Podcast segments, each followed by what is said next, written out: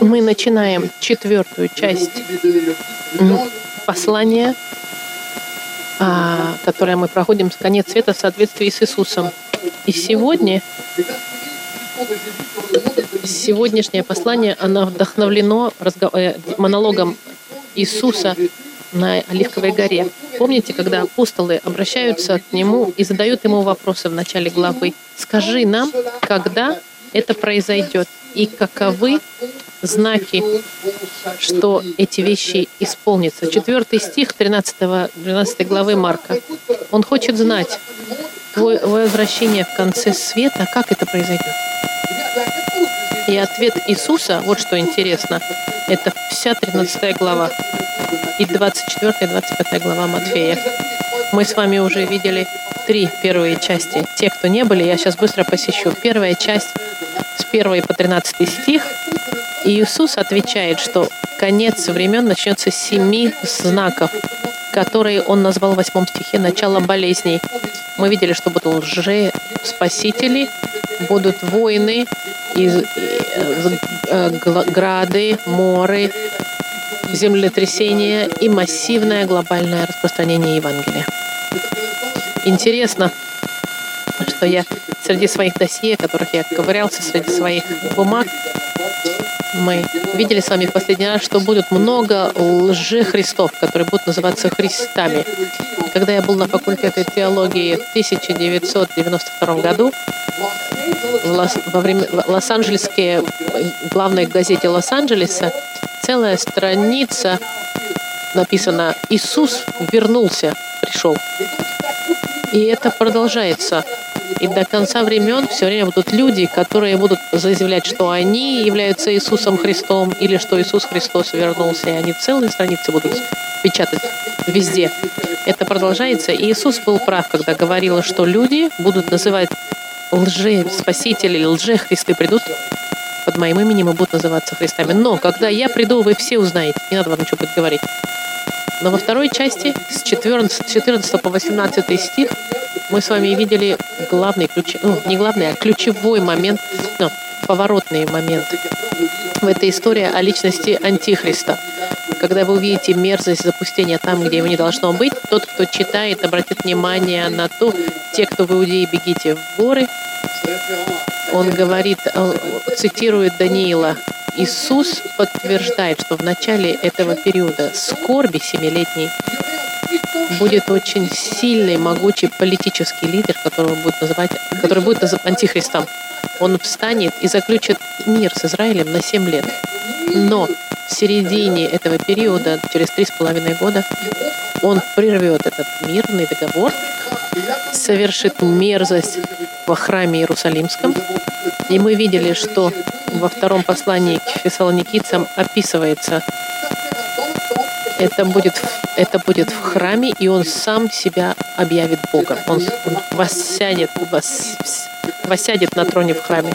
Он начнет ужасное гонение на христиан в мире, написанное в 13 главе Откровения, мы видели. Буквально он будет охвачен сатаной, и Антихрист востребует, что весь мир ему поклоняется как Богу. Рядом с ним будет лжепророк, который будет направлять детей, людей, чтобы люди прославляли Антихриста. И те, кто не будут соглашаться с этим, их будут вылавливать и убивать, потому что они не захотят ставить у себя на правой руке или на лбу эту марку 666, о которой пишется в 13 главе в Откровении. Дальше мы с вами читали третью часть, которая называется «Великая скорбь». В течение этих семи лет и особенно во второй половине этого времени Бог, в свою очередь, будет против Антихриста и всех э, грешников этого мира, не спасенных, ужасные наказания, чтобы судить мир. И эти наказания описаны с 6 по 16 стих Откровения. Мы с вами смотрели. Это три волны последовательные. Семь печатей, семь труб и семь чаш. И все остановится с, с этим главным сражением, которое называется битва при Армагеддоне. Это мы все с вами видели в Откровении. И за этим последует возвращение Господа Христа. Это будет так. И это приводит нас к четвертой части сегодня, которую я назвал «Вознесение церкви». Вот вопрос, который сразу вызывает людей. Христиане, которые живут во вре... будут жить во времена Антихриста, и когда начнутся наказания Господа изливаться на землю, эти христиане, будут ли они, должны ли они испытывать эти наказания от Господа? Или они будут избавлены от этих наказаний, будучи мгновенно живыми, вознесенными с земли навстречу с Господом? Вот он вопрос. Мы, как христиане, будем ли мы страдать во время великой скорби или нет? Вот в чем вопрос. Этот вопрос может показаться вам странным. Пойдемте, пожалуйста, с вами в Бытие, пятую главу, и я вам покажу интересную вещь. Бытия, Бытие, пятая глава, 21 стих. Есть человек, который называется Энок. Жил 65 лет и родил Мафусала. И ходил Енох перед Богом по рождению Мафусала 300 лет. В те времена люди жили долгой жизнью. И родил сыновей, сынов и дочерей. Все же дней Эноха было 365 лет. И ходил Енох перед Богом, а теперь посмотрите. И не стало его, потому что Бог взял его.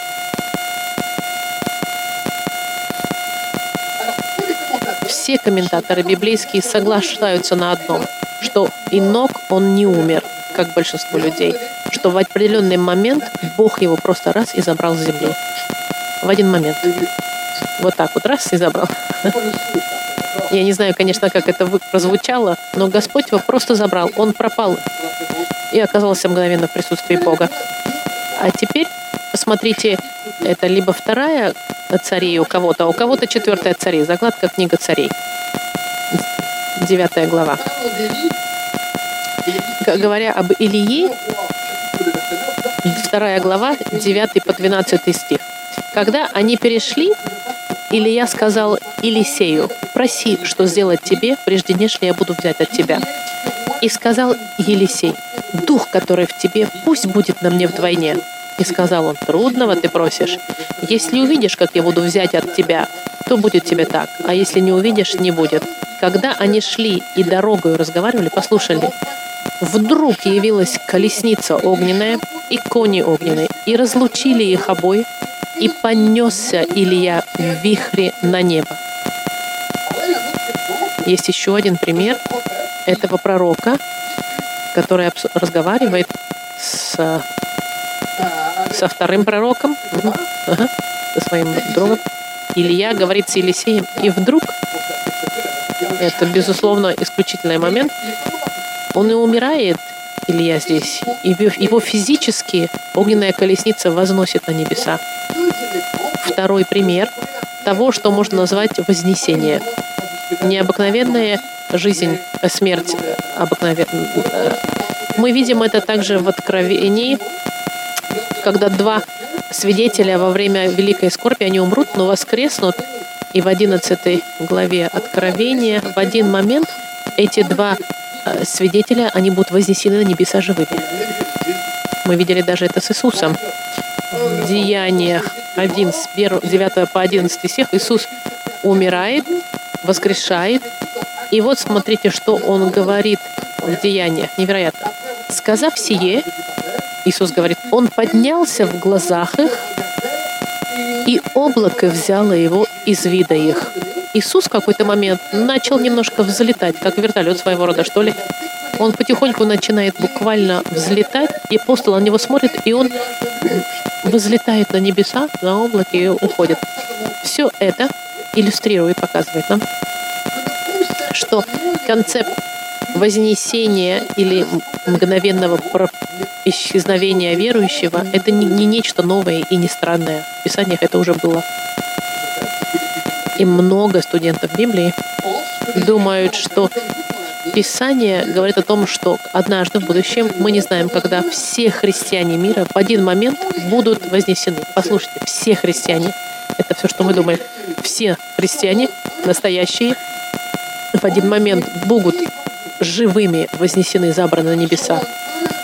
Они мгновение ока будут с Господом навсегда, не умирая. Вот другой вопрос. Некоторые думают, что это случится до великой скорби, некоторые говорят в центре этих семи лет, и другие после великой скорби. И, и эти христиане, которые были вознесены до великой скорби, например, если вы думаете, они вернутся через семь лет в конце, в конце периода семи, э, великой скорби для сражения при Армагеддоне. Вы, возможно, слышали эту популярную серию книг, которая называется «Оставленные». Эта серия как раз-таки говорит и описывает на сегодняшнем языке, можно сказать, это событие, которое называется «Вознесение церкви», когда все христиане будут вознесены, а, а лжих, ложные верующие и неверующие останутся. И что будет потом за этим следовать? Поэтому с этим обратите внимание вот на что. Если вы читаете Марка как такового, 13 главу, и вы ищете Вознесение, вы не найдете Вознесение в 13 главе. В 13 главе Марка ничего не говорит нам о Вознесении до Великой Скорби.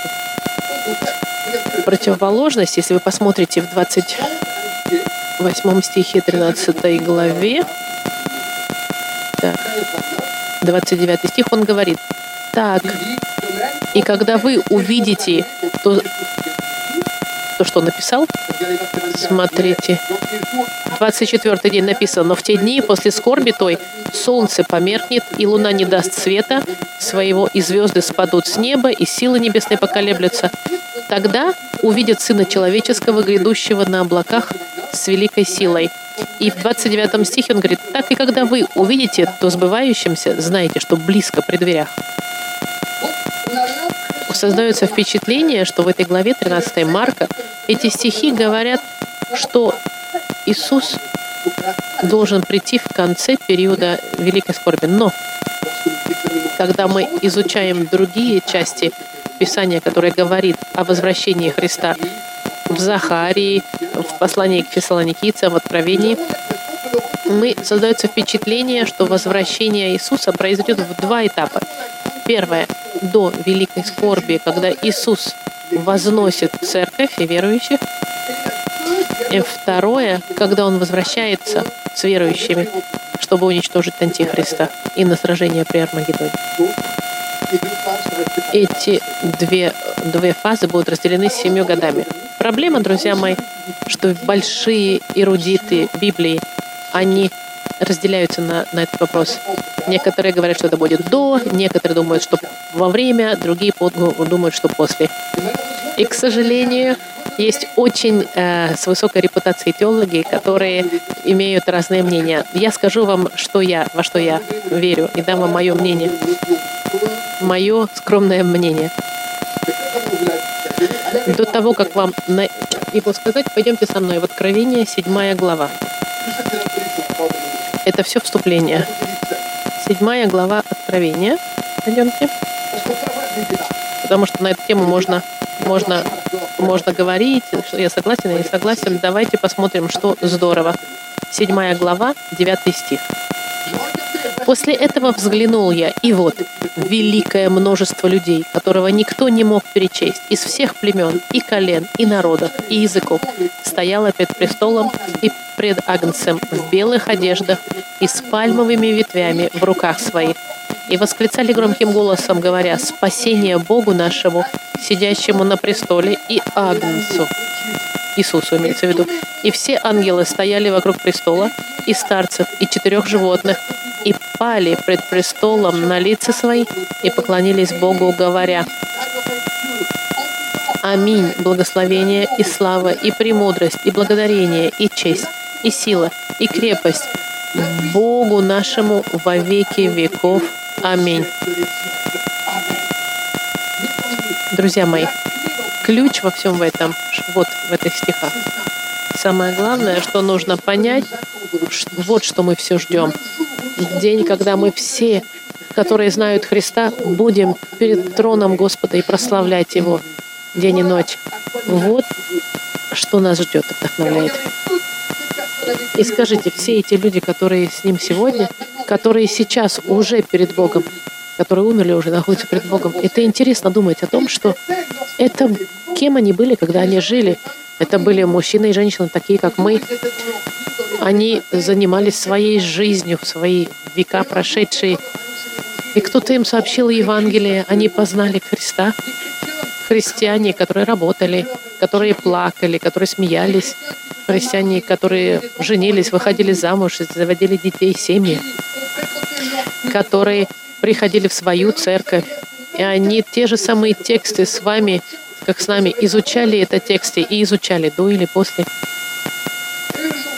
И сегодня, друзья мои, они все находятся перед Господом, перед Его троном и прославляют Его. И это, это нас радует. И я говорю, мы должны изучать Писание, чтобы понять, что в них говорится. И да, есть знаки, о которых Иисус нам говорит, но это результат всех этих знаков. Поэтому, если мы отличаемся мнения, когда будет вознесена церковь, нет проблем. Это не конец света еще. Понимаете, что я хочу сказать?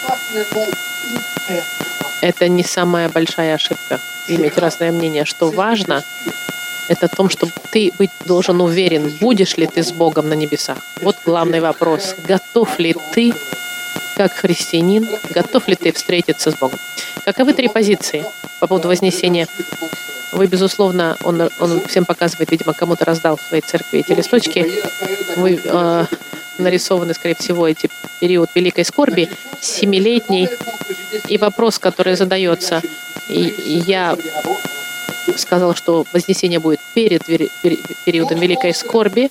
Некоторые думают, что Вознесение произойдет через три с половиной года, в тот момент, когда Антихрист э, в храме э, заявит себя Богом, христиане исчезнут. А другие думают, что это будет в конце, когда Христос вернется, и церковь будет вознесена, и сразу же они спустятся, и будет э, мир. Вот три основные позиции глобальные, и есть аргументы для всех трех. Я не буду сейчас заниматься этими аргументами. Э, он цитирует книгу про аргументы всех трех этих позиций. Я объясню вам, почему, по одной причине, почему я лично люблю и предпочитаю период перед Великой Скорбью. Почему я думаю? И вы можете со мной не соглашаться, почему я думаю, что вознесение церкви произойдет в начале великой скорби. Это из-за доктрины неизбежности. Неизбежность — это значит, что невозможно в любой момент Иисус может вернуться и нас забрать. Это может быть сегодня или через тысячу лет. Мы не знаем. В послании от Луки сказано, и тогда тогда увидят Сына Человеческого грядущего, как на облаке сила и славы. Когда же начнет это сбываться, тогда восклонитесь и поднимите головы ваши, потому что приближается избавление ваше. Все эти знаки, которые нам подал э, Иисус, все эти наказания, восстановление храма, чтобы в Иерусалиме, чтобы Антихрист мог там воссесть, мы должны ждать, что эти события должны прийти, тогда доктрина вот этого неизбежности, люди тогда ждут больше э, построения храма в Иерусалиме, чем возвращения Христа, как бы. Это нелогично. Интересно. И кем бы вы ни являлись, э, если вы верите, что вы будете вознесены до скорби или после, это повлияет на вашу жизнь. Я, например, недавно получил письмо от кого-то из церкви, и, и этот человек, который, кажется, верит в доктрину после великой скорби церковь будет вознесена. И этот человек, она думает, что она должна будет пострадать 7 лет вместе с неверующими. И этот человек мне пишет, я убеждена, что кое-что готовится между сентябрем 2015 и 2017 годом через разные кусочки, которые я собираю до сегодняшнего дня. И, и все, что я жду уже многие годы, приближается. И я очень серьезно к этому отношусь. Я даже начинаю запасаться продуктами. Этот человек дал мне, дала мне список четырех страниц что я должен закупить, чтобы подготовиться к периоду великой скорби. И это логично. Если ты думаешь, что ты будешь проходить через великую скорбь, когда ты не сможешь ни покупать, ни продавать, ты тогда будешь закупаться. Проблема в том, что эти люди мне говорят, запасайтесь на 3 на 6 месяцев. Дело в том, что скорбь будет длиться 7 лет. Если уж быть логичным, тогда нужно на 7 лет запасаться. Другая ошибка — это что? Этот человек будет запасаться. Если я не сделаю, а она права, я пойду постучу к ней в дверь и скажу, слушай, мне нужны продукты. И как христианин, они должны будут помогать. Немножко глупо с людьми делиться этим. Все это, чтобы сказать, что доктрина, которая, то, во что вы верите, будет влиять на вашу жизнь одним образом или другим.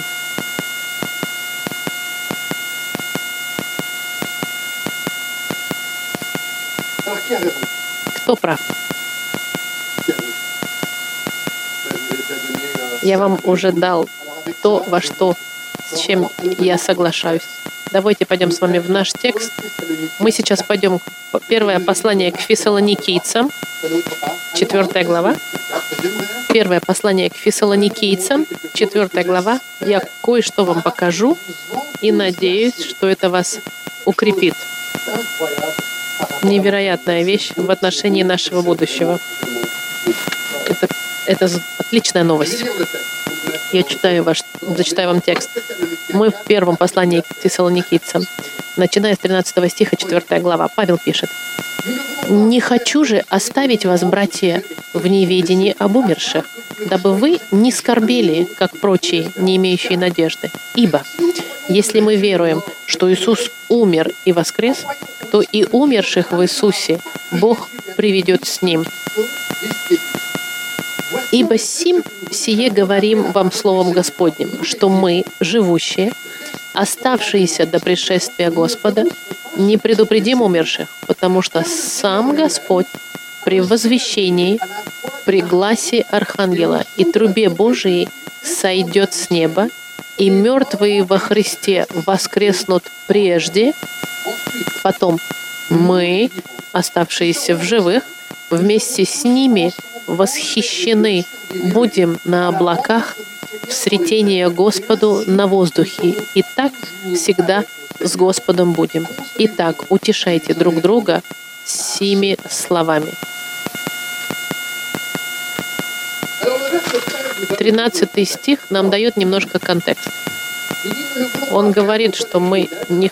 Павел пишет письмо церкви Фессалоникийцев, и он хочет им осветить немножко ситуацию об умерших людях, чтобы люди не страдали и не имели, ну, имели надежду.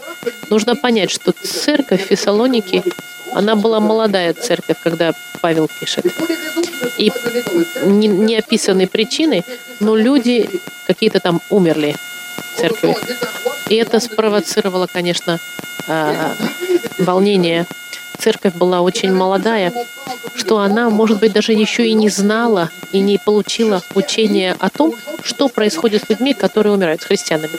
Может быть, вы тоже в этой категории. Может быть, вы молодой христианин, новый, и не знаете, что же происходит, когда я умираю. Когда я умираю как христианин, есть ли разница от того, если бы я был не христианином? Вот вопрос. И 13 стих нам говорит, что они не знали на эту тему, и они волновались о том, же, что же произошло с их друзьями, которые умерли.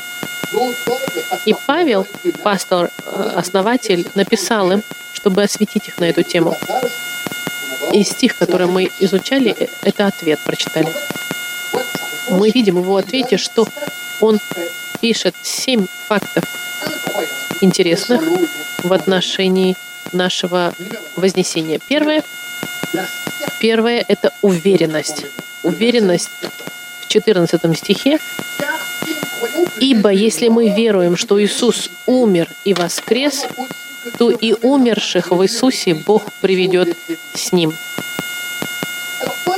Павел очень хорошо знает, что некоторые люди будут иметь сложность верить, что Иисус вернется. Сегодня, если вы пойдете на улицу и спросите на улице, думаете ли вы, что Иисус вернется, они, они подумают, что вы сумасшедшие, они скажут, ты что, мы в, сумаш... в совершенно в новом мире живем, современном, неужели ты веришь? Нужно просыпаться, вернись в реальность. Это вот вам скажут на улице, если вы спросите кого-то. Павел это знает. Павел очень хорошо знает, что люди будут иметь проблему поверить в то, что произойдет в будущем. И он пишет, и вместо того, чтобы просить этих молодых христиан смотреть назад, он говорит, а, вперед он говорит, посмотрите назад на смерть и на воскрешение телесное Христа. И он им говорит, послушайте, молодые христиане, верите ли вы, что на Голгофе Иисус умер и воскрес через три дня? Вот вопрос, который он задает, исторический вопрос.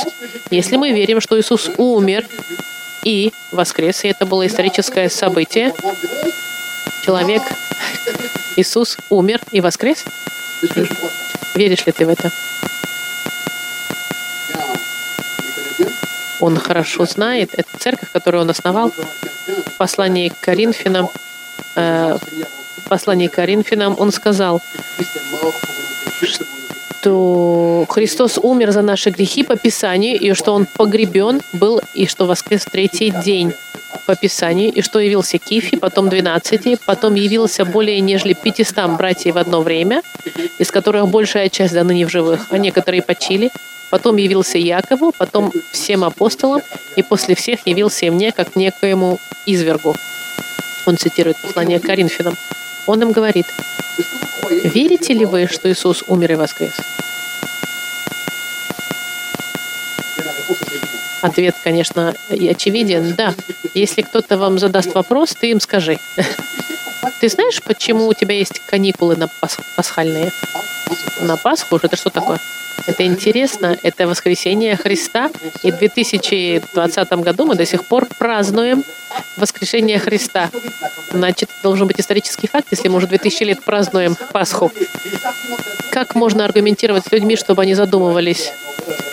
Рождество — это рождение Христа, а, а Пасха — это воскресение Христа. Даже в нашем светском неверующем обществе исторические события до сих пор празднуются. В 14 стихе он говорит, если вы верите, что Иисус умер и воскрес, тогда логически верить в Его возвращение. Ибо то, что Господь сделал через свое воскрешение, Он сотворит со своим возвратом, возвращением на землю. Если пророчества о первом приходе Спасителя исполнились, тогда почему пророчество о втором возвращении Христа не исполнится? Нет в этом логики. Это в какой-то степени это уверенность, которая у нас есть. Второе — природа, природа э, его возвращения. Как он вернет? Природа нашего вознесения. Возвращение Христа называется вознедение Христа. Ибо сие говорим Словом Господним, что мы, живущие в 15 стихе, оставшиеся до пришествия Господня, пришествия Господня. Пришествие Господня называется это событие. Слово «пришествие» — это значит «прибыть». Это описывает второе приход Христа. И здесь Павел описывает, что будет первой фазой, его, связанной с его возвращением. Что произойдет? Три подпункта. Первое, смотрите, посмотрите, Иисус в 14 стихе, Иисус принесет с собой тех, кто умерли. В 14 стихе сказано, «И если веруем, что Иисус умер и воскрес, то и умерших в Иисусе Бог приведет с Ним». Останавливаемся здесь. Что это значит? Он говорит, что Иисус приведет с Ним тех, кто умерли. Что люди, о которых они, он говорит, они уже умерли, они уже со Христом. Библия говорит, что когда христианин умирает, что происходит? Я не знаю, если вы когда-нибудь были на, на, на, на похоронах, есть тело. В момент смерти есть разделение тела и души.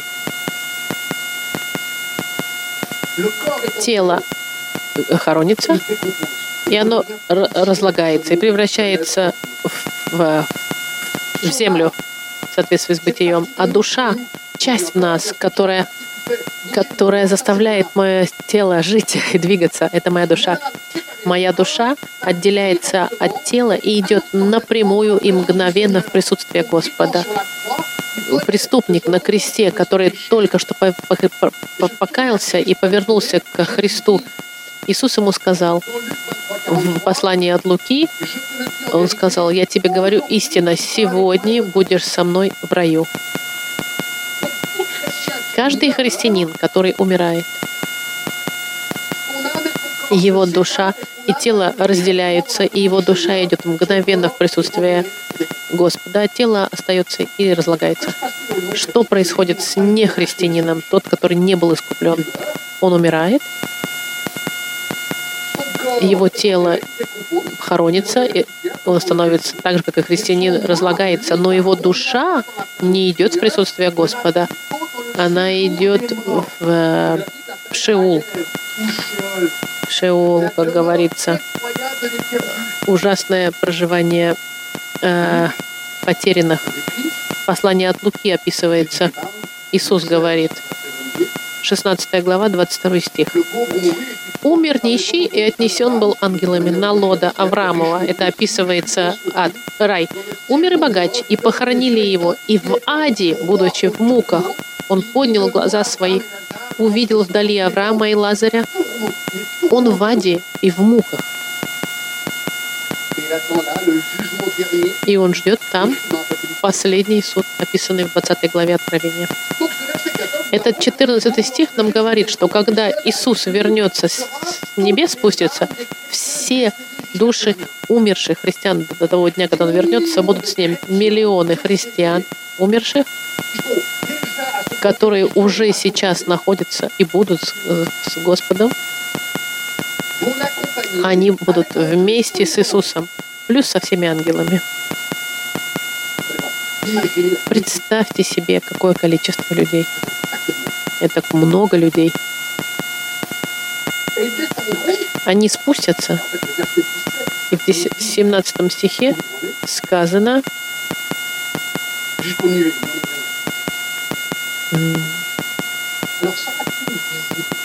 Будет ли это видно, когда он спустится со своими?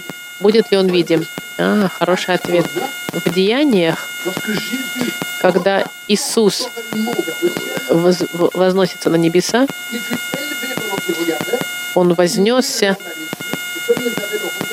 и потому как они смотрели на, на него, два человека, одетые, два мужа в белой одежде, сказали, Мужи галилейские, что вы стоите и смотрите на небо? Сей Иисус, вознесшийся от вас на небо, придет таким же образом, как вы видели его восходящим на небо. Он спустится так же, как он вознесся. Видимо и заметно всем. Это первое. Второе, это тоже подпункт. Мертвые во Христе, они воскреснут. Еще раз посмотрите 15 стих Вессалоники. Эм, и, так, Иисус умер во Христе идет так, что мы, живущие, оставшиеся до пришествия Господня, не предупредим умершим, умерших. Если бы событие должно было произойти сегодня, что бы тогда произошло? Иисус вместе с христианами умершими спустился бы на облаках. В этот момент неожиданно мертвые во Христе воскреснут. Да, да. Так, э, потому что написано, что сам Господь при возвращении, при гласе Архангела и трубе Божьей сойдет с ними, и мертвые во Христе воскреснут прежде.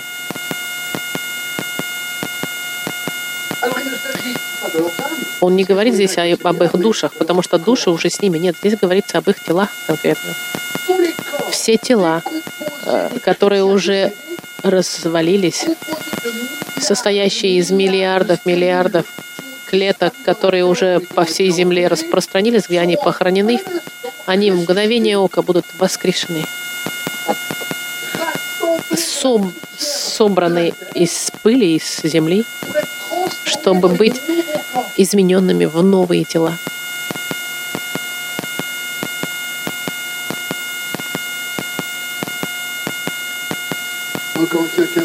В послании Коринфянах сказано, нужно, ибо тленному всему телу надлежит облечься в нетление, а смертному всему облечься в бессмертие, написано в Коринфянах. Наше тело будет восстановлено, если мы умерли, или изменено, и мы будем с новыми телами, и вознесено до небес, чтобы присоединиться к душам, которые уже с, с Христом. И вы скажете, ну, Джон, как Бог это сделает? Ну, возьми кладбище, посмотри, там 500-600 лет разложения. Это некрасиво, но это истина. Как Он сделает, чтобы... Я вам скажу, я не знаю, как Бог это сделает, но послушайте, я не знаю, как Бог может даже делать так, что мое сердце уже 59 лет бьется 24 часа в сутки. Если Бог в состоянии это сделать, то Он все, что хочет, может делать.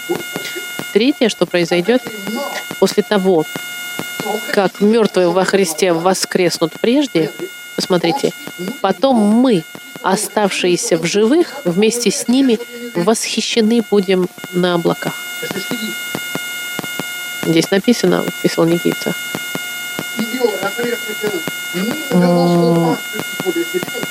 Он еще раз зачитывает, мы живущие не предупредим умерших,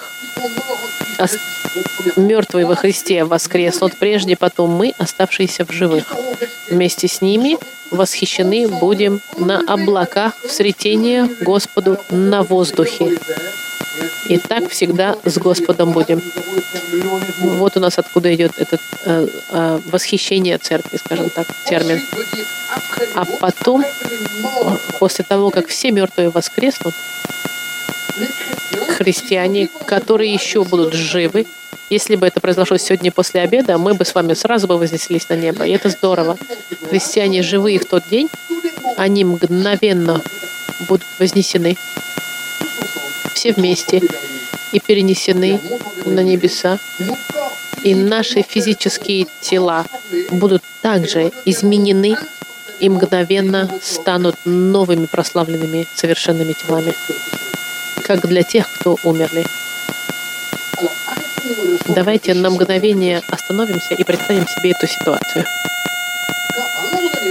Представьте, представьте себе, все христиане всего мира в один момент исчезают. И амин. В мгновение ока миллионы христиан исчезнут. Вы, где бы это ни было, в Индии, в Уганде, в Австралии, в Аргентине, в Канаде, в России, в Китае или в Швейцарии. В мгновение ока. Все исчезнут. Представьте, вы на станции метро стоите и ждете поезд. Вы покупаете билет. И перед вами люди, очередь, все переживают, потому что поезд опаздывает. Вы сейчас встаете на, входите в, в, в, в поезд и раз пропадаете, и парень, который сзади вас, не понимает. Или вы находитесь сейчас в супермаркете, покупаете, и вы перед кассиром стоите и говорите, я вот хочу купить шоколад, молоко, да, вот столько-то, столько-то с вас. Вы даете карточку, раз, и пропали. А у нее в руках карточка ваша осталась. Она скажет, куда делся этот месье? Или вы в банке деньги снимаете. Или вы на работе находитесь. И в мгновение ока раз, вы исчезли. Может быть, вы игрок в хоккей. Вы сейчас должны готовиться к тому, чтобы забить свой гол в века. И раз, вы пропали. Это, конечно, может быть опасно. Вы в машине на трассе едете. Мы все вместе на трассе и раз, все исчезают в машине, но машина-то не исчезает. И больше нет водителя у машины. Ай-яй-яй. Что произойдет, если это произойдет сейчас, например? Вопрос. Вы исчезаете или вы остаетесь? Это важный и главный вопрос. Исчезаете ли вы со всеми или остаетесь вы в мире? Представьте, если бы это сейчас произошло. Раз, восемь человек в церкви остается. Что произошло? М? Много лет назад в Лос-Анджелесе некто мне дал журнал, где христиане придум, предста, решили представить три, наслед, что, что будет написано в газетах на следующий день после восхищения церкви. Последняя новость. Христос вернулся. И написано, миллионы людей пропали по всему миру. Лидеры всемирные собираются на международную конференцию, чтобы понять, что же произошло. В Австралии, в Китае, везде перечисляются, везде люди вдруг исчезли мгновенно. И они фотографии показывают, что всякая куча всяких э, мамы, которые плачут по поводу детей пропавших, или пожары и аварии, и какие события бы произошли. Это заставляет задуматься, не правда ли? Третье. Скорость нашего вознесения. Скорость нашего возвещения. Нам нужно пойти в Евангелие от Матфея. Я вам зачитаю. 24 глава. Написано. Ибо Иисус говорит, Ибо как, а если вам скажут, вот он, в пустыне, не идите, или он в комнате, не идите, ибо как молния восходит от востока и видна бывает даже на западе, так будет пришествие Сына Человеческого, как молния. В послании к Коринфянам написано, я вам зачитаю, что это будет мгновение ока. Посмотрите, послушайте меня внимательно. Посмотрите на, на меня. Я сейчас моргну. Смотрите, смотрите. Один, два, три. Оп, я моргнул. И вуаля, так произойдет. Еще раз повторю, другим глазом. Это быстрота нашего исчезновения. Раз, два, три. Я моргнул. Вот так. Исчезнет мгновение ока. Люди верующие. И это очень быстро. Очень быстро люди исчезнут, вознесутся будут Господа. Четвертое. Время нашего вознесения, час нашего вознесения. Вопрос задается тогда, Джон, когда это все произойдет? Я дам вам ответ, потому что у меня есть ответ. Готовы? Евангелие от Матфея, 24 глава,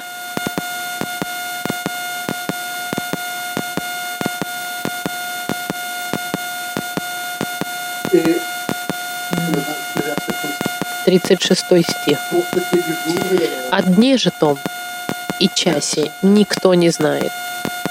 Не ангелы небесные, а только Отец один мой. И в 44 стихе. «Потому и вы будьте готовы, ибо в который час не думаете, придет Сын Человеческий». И это невероятно, это так четко и ясно. Сегодняшнее христианство. Он цитирует газету в 2015 году, описанная какой-то парень, Клод Иглерский, который сказал, Христос вернется в 2015 году. В очередной раз постоянно какие-нибудь люди говорят, когда будет, когда будет вознесение. Именно поэтому он говорит, он, он держит в руках газету. Наверное, я получил письмо от этого человека, который прочитал этого товарища, который сказал, что вознесение этот Клод Ингсбергский прав, и, и вознесение произошло бы в сентябре 15 года. Потому что в Библии написано, никто не знает. Безусловно, мы не знаем время. И а тогда люди думают, может быть, год и месяц можем знать. Все люди, которые предполагали и говорили, они все ошиблись. Все люди, которые говорили, всегда ошибались. Потому что никто не может знать. Есть ли какие-то э, предпосылки? Да, конечно. Мы это все видели. нам нужно быть готовыми, готовыми в любой момент. Интересная деталь. Павел говорит еще раз. Мы, оставшиеся в живых, Павел говорит про себя, что он, оставшийся в живых. И Павел думал, что вознесение церкви, восхищение, оно произойдет в, их, в его время. Павел был убежден, что это произойдет в его время, но он ошибся на 2000 лет. Но это неизбежность э, и неожиданность возвращения Христа. Неизбежность и неожиданность возвращения Христа. Пятое. Сообщение о нашем вознесении. До того, как произойдет это мгновение ока, смотрите, в 16 стихе написано, «А, «Ибо Господь, сам Господь при возвещении пригл... Э, так. Это то же самое слово, как, как употребляется, когда Иисус сказал «Выходи, Лазар». Христиане, христиане, поднимайтесь, какой-то будет у вас глаз при возвещании, вот это слово возвещание, будет какой-то звук. При гласе архангела в 16 стихе. Я не знаю, я никогда в своей жизни лично не слышал голос архангела. Я не знаю точно, как это должно прозвучать, но мы все услышим это. И третье, и трубе Божьей, что сам Господь при возвещении, при гласе архангела и трубе Божьей как, как-то труба протрубит, я не знаю, как это будет. Это не будет простой а человеческий трубой, нет.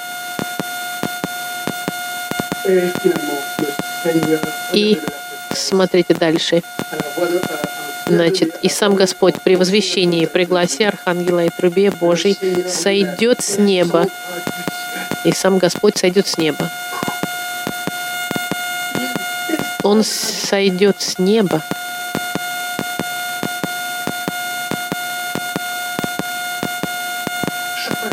Каждый раз, когда я на самолете лечу, я смотрю на, на Альпы через облака, и я думаю, наверное, это так и должно быть.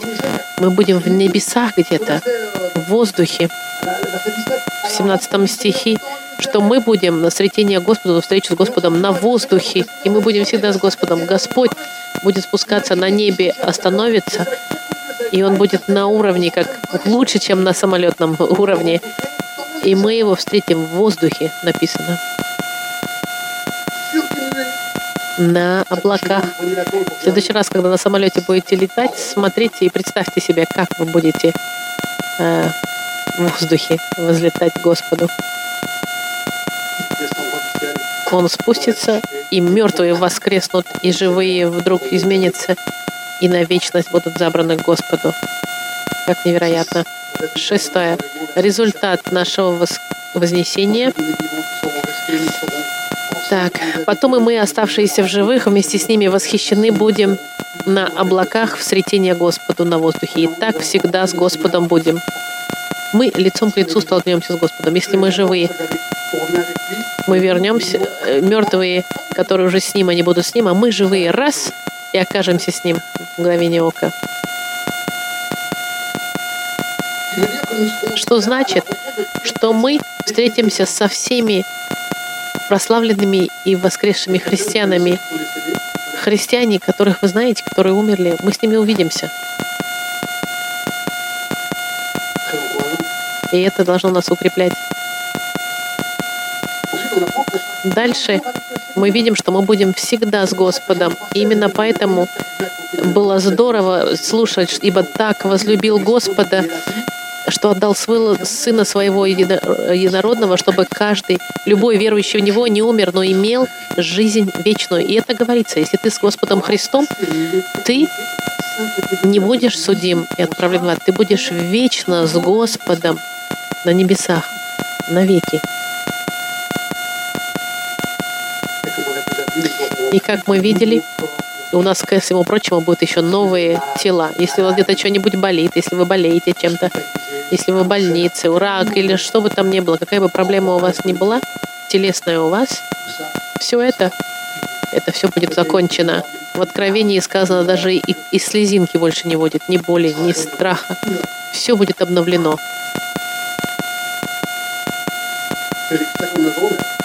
Мне 59 лет, но я уже это чувствую. Чувствуется возраст, и а там у нас никогда не будет на небесах никакого э, ни усталости, ни возраста. Седьмое. Утешение в нашем вознесении. Какое утешение? В 18 стихе. Итак, утешайте друг друга семи словами. Помните, что цель этого послания он обращается к христианам, которые ум, у которых друзья или родственники умерли, и они печалятся. И он им говорит, нет, нет. Нужно понять, что они уже с Господом, и мы к ним присоединимся вскоре, и тогда это меняет полностью перспективу. Я вам вот то, что скажу. Я очень много официально на, на, на похоронах нахожусь, и на, именно на похоронах я больше всего вижу разницу между христианином и нехристианином, потому что мы, христиане, когда мы сталкиваемся со смертью, а, неверующие, простите, когда они сталкиваются со смертью, у них нет никакой надежды.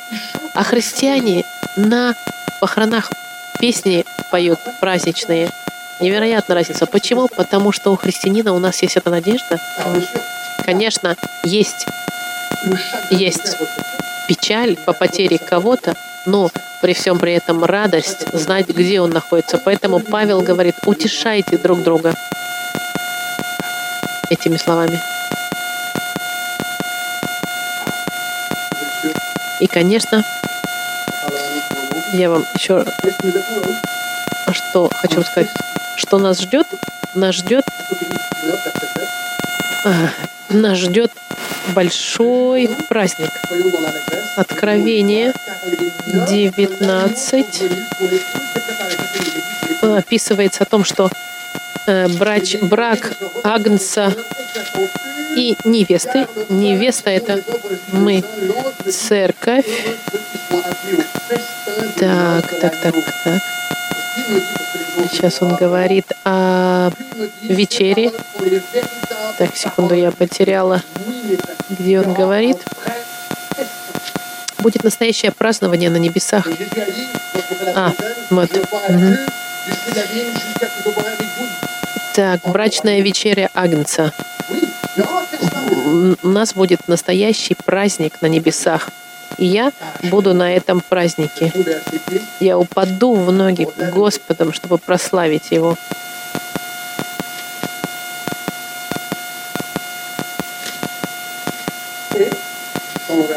И это мы увидим в следующий раз. Мы знаем, что мы будем на небесах, и в конце этих семи лет Господь вернется, и что произойдет?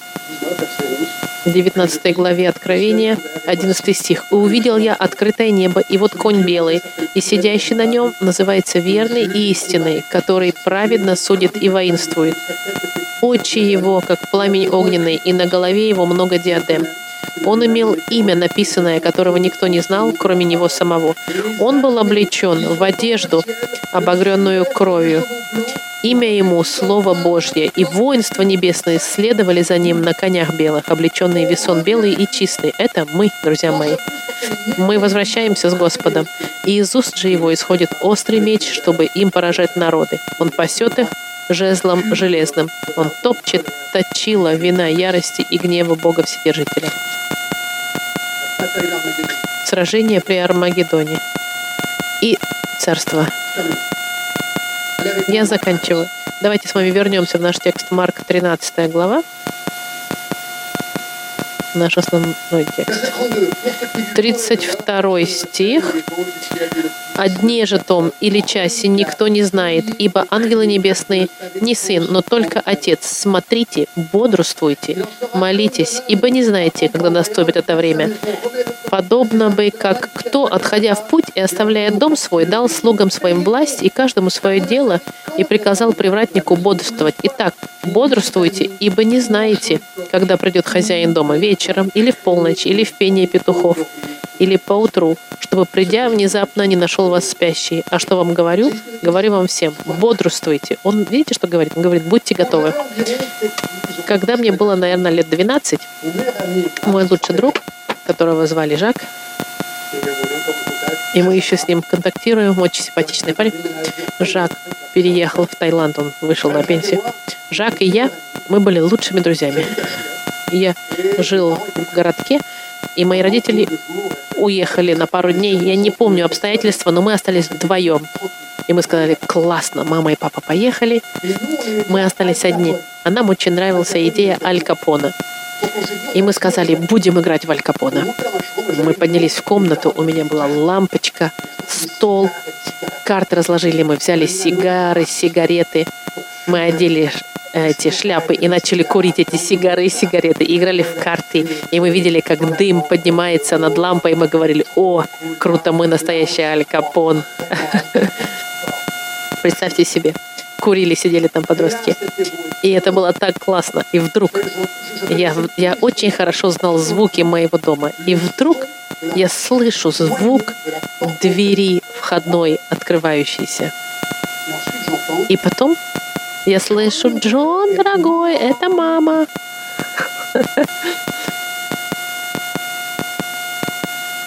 Я просто...